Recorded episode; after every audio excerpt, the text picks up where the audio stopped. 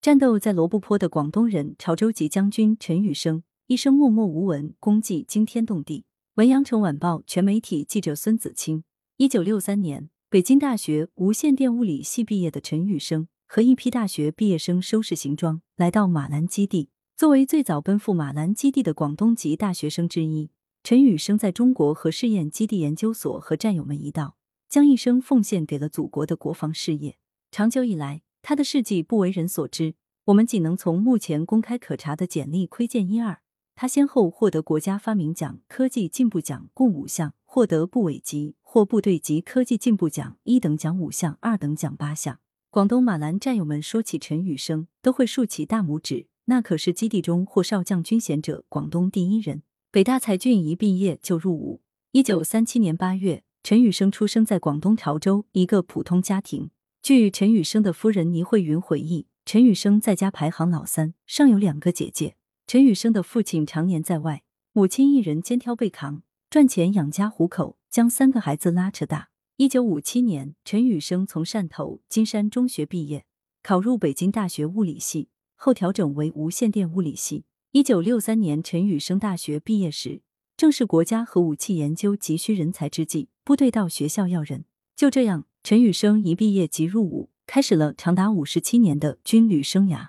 李慧云告诉记者。陈宇生毕业后连家都没回，七月中旬就直接到北京的通县县通州报道，后遂研究所于一九六六年迁至新疆马兰。倪慧云是陈宇生在北京大学低两级的师妹，二人在大学校园里相识相恋。刚开始，倪慧云没有随丈夫去部队。一九七四年，倪慧云也来到马兰基地，与丈夫共同奋斗在大漠戈壁。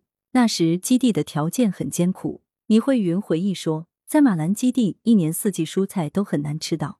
每年的六月底七月初，才能从乌鲁木齐拉一些韭菜、菠菜等蔬菜。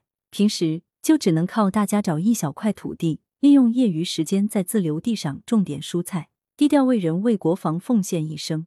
由于陈宇生从事的是当时最核心、最机密的研究，他的研究成果大多不为外人所知，只能通过一串串荣誉窥探一二。一九六六年，陈宇生荣立个人三等功二次；一九八九年，荣立个人二等功，先后获国家发明奖、科技进步奖五项，获部委级或军队及科技进步一等奖五项，二等奖八项。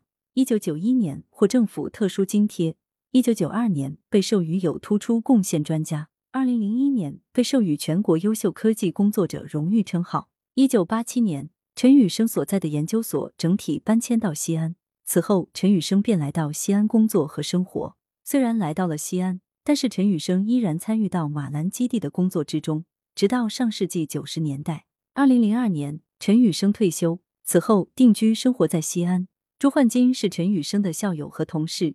一九六三年毕业后，他们同时到部队参与到核武器的研制中。朱焕金告诉记者，陈宇生主要从事无线电方向的工作，在抗核加固方面做出了重要贡献。陈宇生的组织能力比较强，把全国的抗核加固工作都做得有声有色。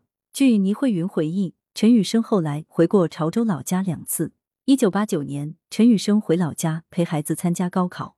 此前，因为考虑到基地的教育条件较为薄弱，以及工作的研究所即将搬迁，陈宇生将二儿子送到老家的金山中学上高中。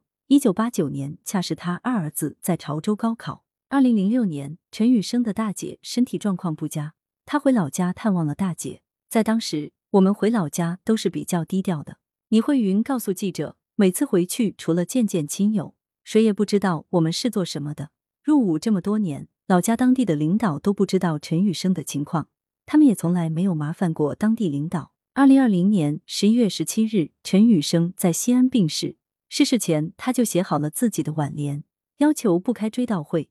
将自己的骨灰送回老家，与自己的母亲安葬在一起。后来经过单位领导拍板，才办了一个简朴的追悼会。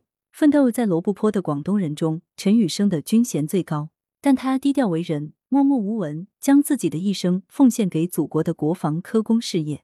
而他的一生，恰是奋斗在罗布泊的广东人的缩影。来源：羊城晚报羊城派，图片：羊城晚报羊城派，责编：王俊杰。